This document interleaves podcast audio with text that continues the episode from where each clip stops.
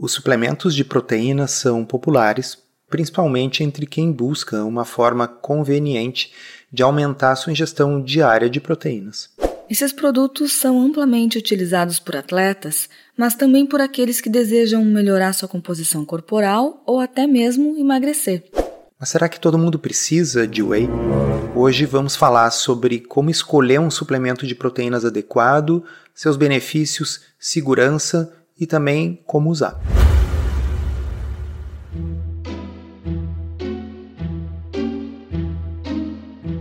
Comida sem filtro.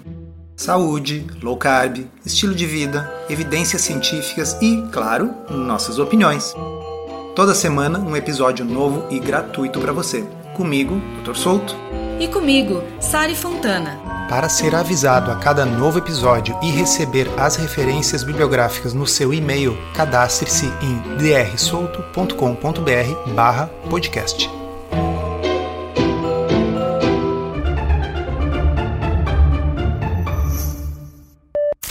Uma das perguntas que eu mais recebo é como que eu faço para escolher um suplemento de proteína? Qual é o melhor whey? Qual a marca mais confiável?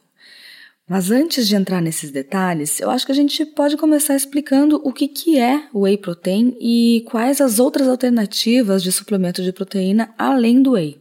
A história do whey é bem interessante porque ele começa a sua vida como um subproduto que era jogado fora. Subproduto do que? Da produção de queijo. Quando a gente produz queijo a partir do leite, para cada quilo de queijo se gera aproximadamente 10 litros de soro do leite. Aquela coisa aguada, quem já fez, tentou fazer queijo, até iogurte em casa, quando você faz um iogurte, sabe que separa-se uma parte de soro. Pois bem, aquele soro do leite, em inglês, chama-se whey. E isso, como eu disse, ia fora. Acontece que as proteínas do leite a gente pode separar grosseiramente na caseína, que tem esse nome, caseo do latim, é queijo. Se você pensar como é que diz queijo em espanhol, queso, caseo, significa queijo. É a proteína que se coagula e forma aquela coisa branca que vai formar o iogurte, o queijo.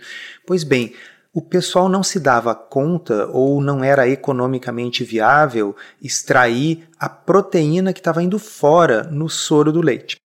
O soro do leite, para quem já experimentou, vai lembrar, é na verdade uma coisa com gosto meio esquisito, mais salgado, meio meio sem gosto e tem um cheiro também, né, um pouco indesejável.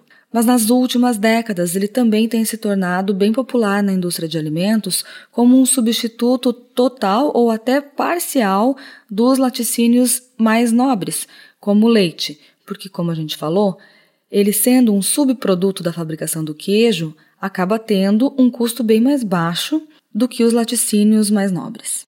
E aí então, a partir dos anos 70, foi desenvolvido e aprimorado as técnicas de ultrafiltragem que permitem separar as coisas e assim concentrar e até purificar o whey, que não é uma coisa só, é um conjunto de proteínas que são solúveis em água e que acabavam ficando no soro que ia fora. Mas enfim, isso que ia fora hoje gerou uma grande indústria tem whey para vender em tudo que é lugar, desde o supermercado até a farmácia, passando pelas lojas de suplementos. E frequentemente em consultório me perguntam o seguinte: eu preciso usar whey? Se eu usar whey, eu vou ganhar massa magra? Ou se eu não usar whey, eu não vou conseguir ganhar massa magra? De algo então que ia fora nos anos 70, chegamos a uma situação que as pessoas acham que precisam. E a grande verdade é que, na prática, são poucas as pessoas que precisam realmente de um suplemento em pó, seja ele whey protein ou alguma outra fonte de proteína isolada ou concentrada. O ser humano consegue obter todas as proteínas necessárias para uma boa dieta, uma boa nutrição e saúde dos alimentos in natura, como por exemplo carne, peixe, frango, ovos, laticínios e até mesmo algumas boas fontes de proteína vegetal. Nesse caso, as proteínas vegetais, pensando em dieta low carb, elas precisam mesmo ser isoladas para aumentar a concentração de proteína e reduzir a quantidade de carboidrato. Mas logo adiante a gente vai falar um pouco mais delas. Então vamos comentar algumas situações em que o uso de proteína na forma de suplementos podem ser úteis, de preferência orientado por um profissional de saúde. Uma pessoa que está fazendo uma dieta de emagrecimento, uma dieta com restrição calórica, seja essa restrição calórica imposta, né, como é feito nas dietas tradicionais, seja uma low carb na qual a pessoa realmente sente pouca fome e come pouco, tem bastante peso para perder. Para que haja preservação adequada da massa muscular, da massa magra, é importante que o consumo de proteína permaneça elevado. E isso pode ser difícil em uma dieta em que a pessoa está comendo pouco de tudo, de calorias, de carboidratos, mas acaba comendo pouca proteína também. Então, nessa situação, o nutricionista pode indicar a utilização da suplementação de proteínas para poder manter um aporte proteico adequado para a preservação da massa magra, que obviamente requer também a atividade física, sem que a pessoa tenha que aumentar contra a sua vontade, inclusive, o consumo calórico. Outra situação são atletas de hipertrofia para os quais o nutricionista determinou que haja indicação de um consumo de uma quantidade de proteínas que pode não ser viável na prática só com comida. Então, por exemplo, um atleta que está tentando consumir 2,5 gramas a 3 gramas de proteína por quilo de peso, talvez não tenha apetite para comer essa quantidade toda de carne, frango e ovos. Então, são situações bem específicas nas quais o uso da proteína como suplemento pode ser útil. Mas aí, quando a gente pensa em suplementação, existem várias opções. Em qualquer loja de suplementos, a gente fica às vezes meio perdido para escolher. Tem suplementos que são de caseína, outros são os de soro de leite, que são literalmente whey protein, mas também tem colágeno, tem proteína de soja, proteína do ovo em pó, que é a albumina, e aquelas de origem vegetal normalmente contêm proteína de ervilha ou arroz, mas vale a pena ficar bem atento aos rótulos, porque algumas delas, especialmente as veganas, também podem ter grãos integrais, nozes e sementes que acrescentam calorias e carboidratos ao suplemento. E eu já posso ouvir alguns de vocês perguntando, tá, mas qual o melhor? Não é melhor o whey isolado e hidrolisado? Sari, comenta um pouquinho para o pessoal o que, que significa isso, whey concentrado, whey isolado, whey hidrolisado. Algumas marcas de whey têm, na sua maioria, whey concentrado, isolado ou hidrolisado, e tem alguns também que têm uma mistura dos três tipos, que às vezes está identificada como 3W, significa né, três tipos de whey. Na prática, o whey concentrado e isolado eles oferecem benefícios bem semelhantes.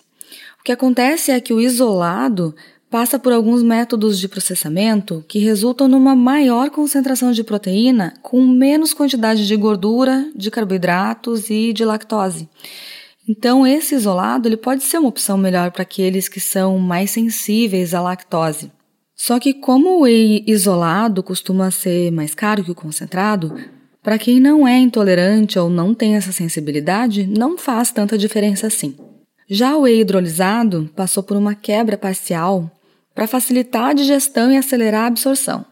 Bom, agora eu vou dar o meu take sobre isso. Ser hidrolisado, na minha opinião, não muda nada. Ah, mas ele vai ser absorvido de forma mais rápida. Repito, não muda nada, porque não é assim. Se for absorvido mais rápido logo depois que você fez a musculação, aí ele vai para o músculo, vai, o músculo vai crescer mais. Não tem isso. Sobre o whey concentrado versus o isolado, como a Sari falou, o whey isolado tende a ter uma quantidade um pouco maior de proteína e um pouco menor de carboidrato. Porém, a gente tem que olhar no rótulo, porque concentrado é um termo muito amplo, pode ser mais concentrado ou menos concentrado.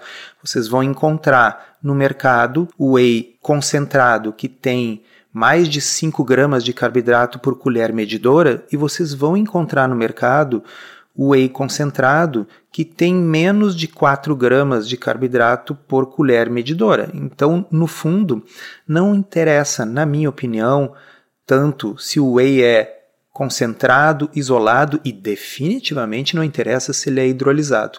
Interessa mais que ele tenha pouco carboidrato, que ele não tenha amido, açúcar misturado, que ele tenha um sabor agradável e tenha um preço acessível. E já que você falou da medida dosadora, essa é uma coisa importante na hora de comprar whey, se você está atento ao preço, pode ser uma pegadinha.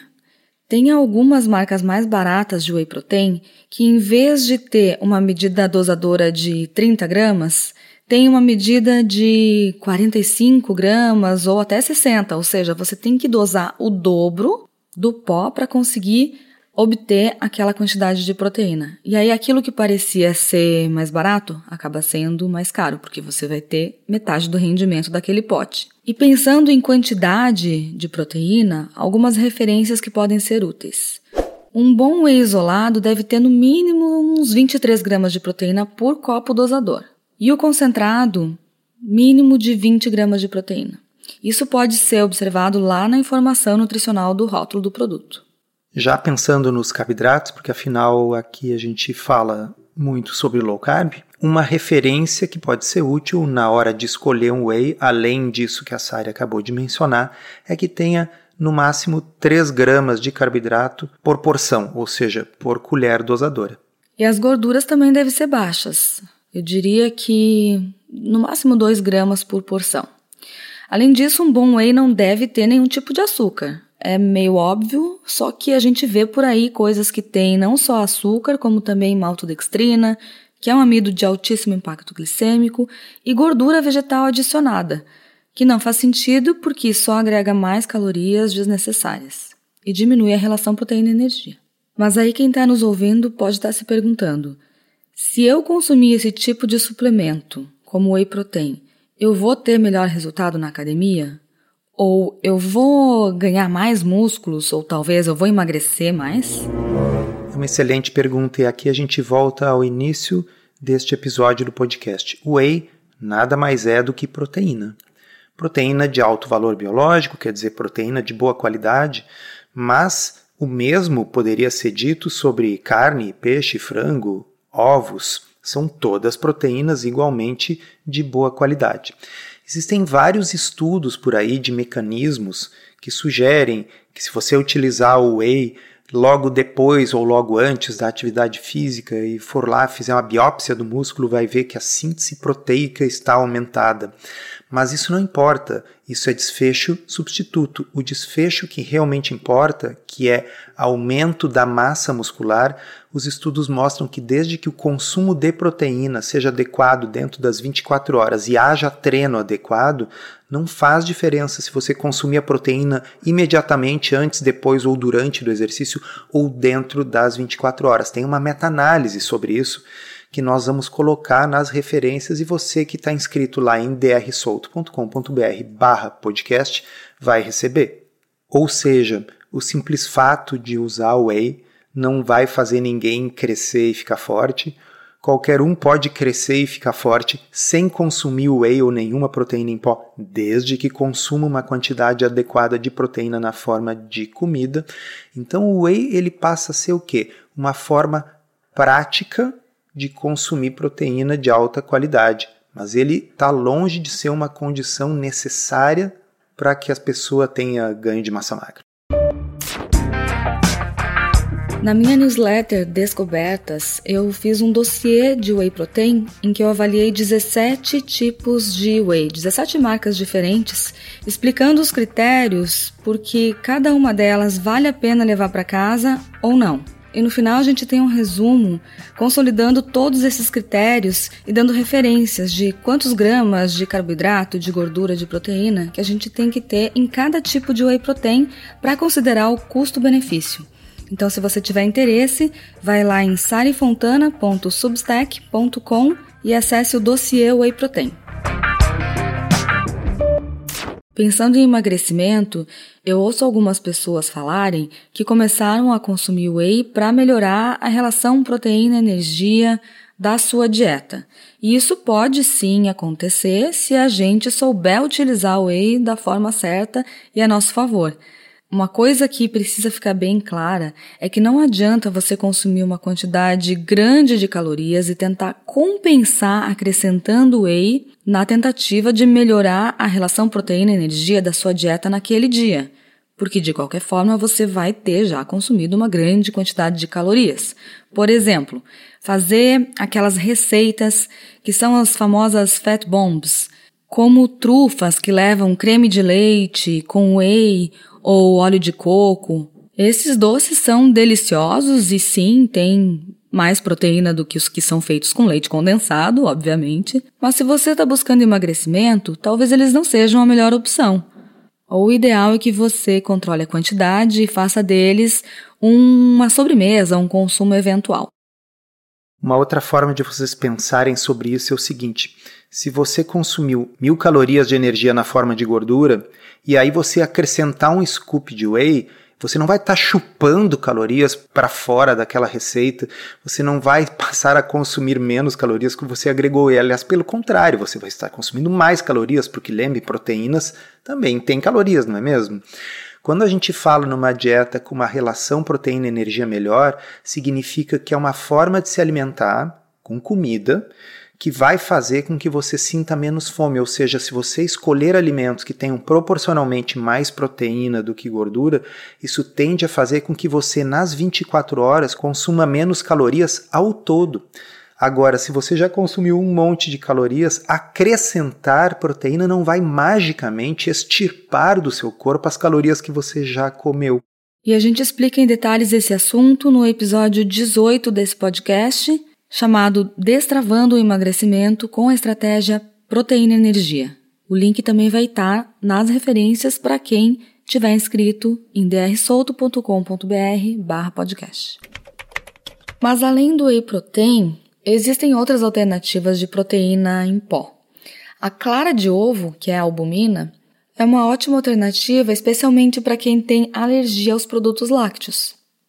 E além disso, ela costuma ser bem mais barata. Só que algumas pessoas têm problemas na digestão da albumina em pó, e isso pode provocar problemas de gases bem desagradáveis.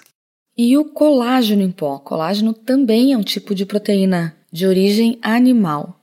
A gente falou bastante disso no episódio 57 do Comida Sem Filtro, chamado Proteínas são todas iguais? E o spoiler é que não, elas não são todas iguais e o colágeno não se presta a ser uma proteína consumida com o objetivo de substituir outras. Quem fala muito bem disso, em mais detalhes também dos usos do colágeno, potenciais benefícios para a saúde da pele, das unhas, é a doutora Juliana Bosa, que foi nossa entrevistada num episódio bônus do podcurso Low Carb da Teoria Prática. Então, se você está no podcurso, também volta lá e ouve esse episódio antes de escolher a sua proteína em pó. Mas e as proteínas de origem vegetal, como a de ervilha ou de arroz? Elas também são boas fontes de proteína, incluindo, por que não, a proteína isolada de soja. O que acontece é que normalmente elas não são tão saborosas como o whey, frequentemente são mais caras, elas acabam sendo uma opção ideológica para aquelas pessoas que optam por não consumir produtos de origem animal. Não confundir proteína isolada de arroz ou proteína isolada de ervilha com, então vou comer bastante arroz com ervilha, porque assim eu vou ganhar bastante proteína, porque a relação proteína-energia do arroz e da ervilha são muito ruins. O que, que eu quero dizer com isso? Você precisaria consumir uma quantidade muito grande desses vegetais para conseguir consumir uma quantidade razoável de proteína. E com essa quantidade muito grande desses vegetais viria uma quantidade imensa de amido, de carboidratos.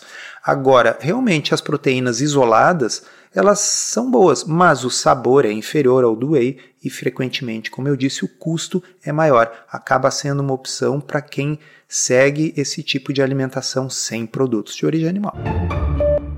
Bom, e agora que a gente já falou tudo isso e já explicou para vocês os tipos de whey, os tipos de proteína em pó, Sari, na tua opinião, para quem não é um atleta, para quem não tem uma indicação médica de suplementação, qual é a utilidade do Whey? Eu entendo que a principal utilidade é oferecer praticidade e conveniência para aqueles momentos em que a gente não tem tempo de parar e preparar uma refeição completa com comida de verdade.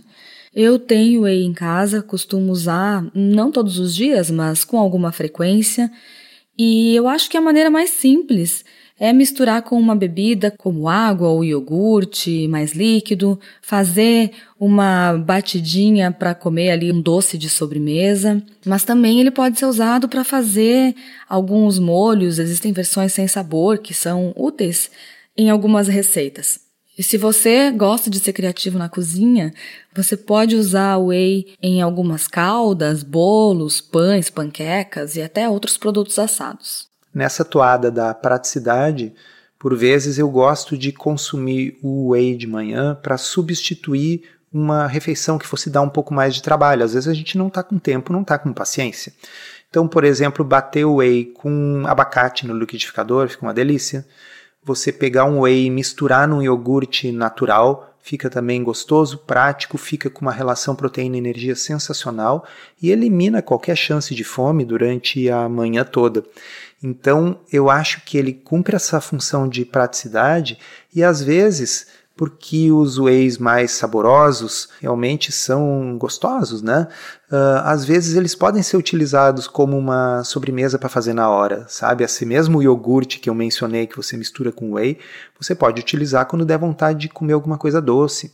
É uma boa substituição para um lanche, sabe? Por aquela hora que você ia comer um pão no meio da tarde, ah, quem sabe comer ali esse whey com abacate ou whey com iogurte. Então eu acho que existe esse uso eu vou colocar entre várias aspas aqui, recreativo do whey. Sim, o whey não é Nescau, não é para comer seis vezes por dia e fazer um excesso de consumo proteico. Nem Nescau seis vezes por dia, né? Por favor. É, pelo amor de Deus. Agora, ele pode sim ser uma alternativa saudável, prática, para ser inserida dentro de um padrão alimentar low carb. Uma última dica que eu quero deixar aqui e ressaltar para você é para não escolher o whey pelo preço como único critério, tá? Porque os mais baratos, eles costumam sim ter ingredientes indesejáveis que diluem a proteína, que é o que a gente está buscando nesse tipo de produto. Então, leia sempre a lista de ingredientes e a informação nutricional para fazer a melhor escolha e não levar gato por lebre. E não deixem de assinar a newsletter da Sari em sarifontana.substack.com para aprender tudo sobre rótulos. Muito bem lembrado. Esse episódio foi roteirizado e produzido por nós. E se você gostou, aproveita para divulgar, encaminhe para os amigos e se inscreva para não perder os próximos episódios. As informações contidas neste podcast são apenas para fins informativos e podem não ser apropriadas ou aplicáveis às suas circunstâncias individuais. Este podcast não fornece aconselhamento médico ou profissional e não substitui a consulta com um médico e ou nutricionista. Não use este podcast para diagnóstico ou tratamento médico. Qualquer sugestão é apenas uma recomendação geral, que não é específica para qualquer pessoa ou doença em particular.